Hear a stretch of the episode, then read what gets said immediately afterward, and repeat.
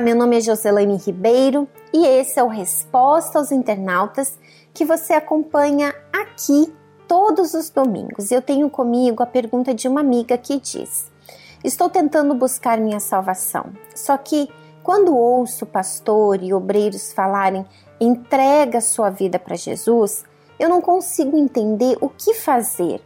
Como é essa entrega? O que eu tenho que fazer para entregar a minha vida, confiar e ficar dependente dele?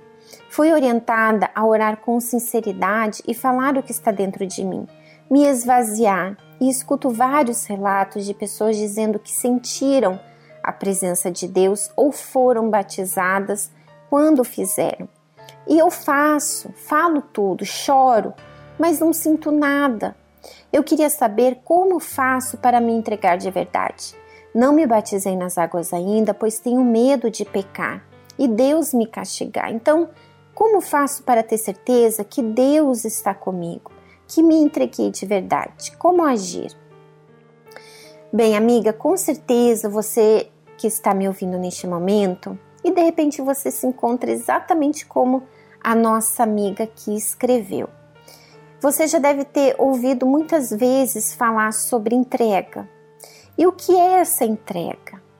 A primeira coisa que você precisa entender é que essa entrega não tem absolutamente nada a ver com sentir. Você não tem que sentir nada para entregar sua vida para o Senhor Jesus. O que você precisa fazer é decidir, é tomar uma decisão de pegar essa vida que você tem aí agora, e eu não sei como que está a sua vida, mas é você pegar essa vida e entregar ela para Deus. E a partir de agora, se submeter à vontade dele e não mais à sua. Essa é a verdadeira entrega. É você não mais viver em função de você mesma, das suas vontades, dos seus sonhos, do que você acha, do que você pensa, mas sim o que Deus quer.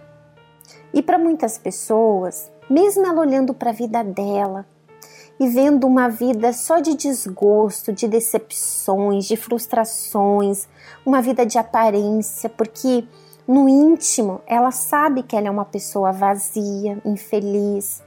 Mesmo ela vendo que as suas decisões até aqui só lhe trouxeram problemas, mesmo assim ela quer continuar fazendo as coisas do seu jeito, insistindo nos mesmos erros. Eu lembro, minha amiga, que quando eu entreguei a minha vida para o Senhor Jesus, foi assim, foi uma decisão. Eu sofri muito na minha infância, na minha adolescência. Com 12 anos eu já havia tentado suicídio.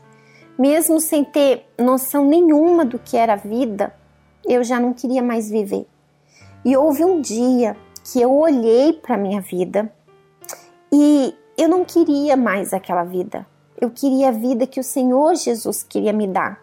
Mas para isso, eu tive que entregar tudo que fazia parte dessa vida. Por exemplo, eu precisei entregar ressentimentos que haviam dentro de mim. Sempre que eu lembrava do meu passado, era muito doloroso. Então, eu decidi entregar o meu passado. E a partir daquele dia em diante, olhar só para frente ainda que viessem lembranças, eu ia rejeitar essas lembranças e olhar para frente. Eu tive que perdoar pessoas da minha família, mesmo sem querer perdoar, somente porque Jesus queria que eu perdoasse. Eu entreguei minhas vontades de sair à noite para festas, eu entreguei amizades e me afastei delas mesmo, porque elas me induziam ao pecado. Eu entreguei a minha vida sentimental, as minhas escolhas até ali tinham sido péssimas. Então, eu decidi deixar Deus cuidar disso para mim e confiar que no momento certo eu iria encontrar a pessoa adequada que fosse me aproximar ainda mais de Deus. Então, esses são alguns exemplos, mas você precisa olhar para dentro de você avaliar a sua vida e peça ao Espírito Santo, pergunte a ele: Espírito Santo, me revela o que eu preciso entregar. O que, que o Senhor quer que eu entregue? Geralmente, o que ele vai te pedir, que ele pede para nós é aquilo que nos faz mal, é aquilo que nos tem afastado dele e levado muitas pessoas ao caminho do inferno.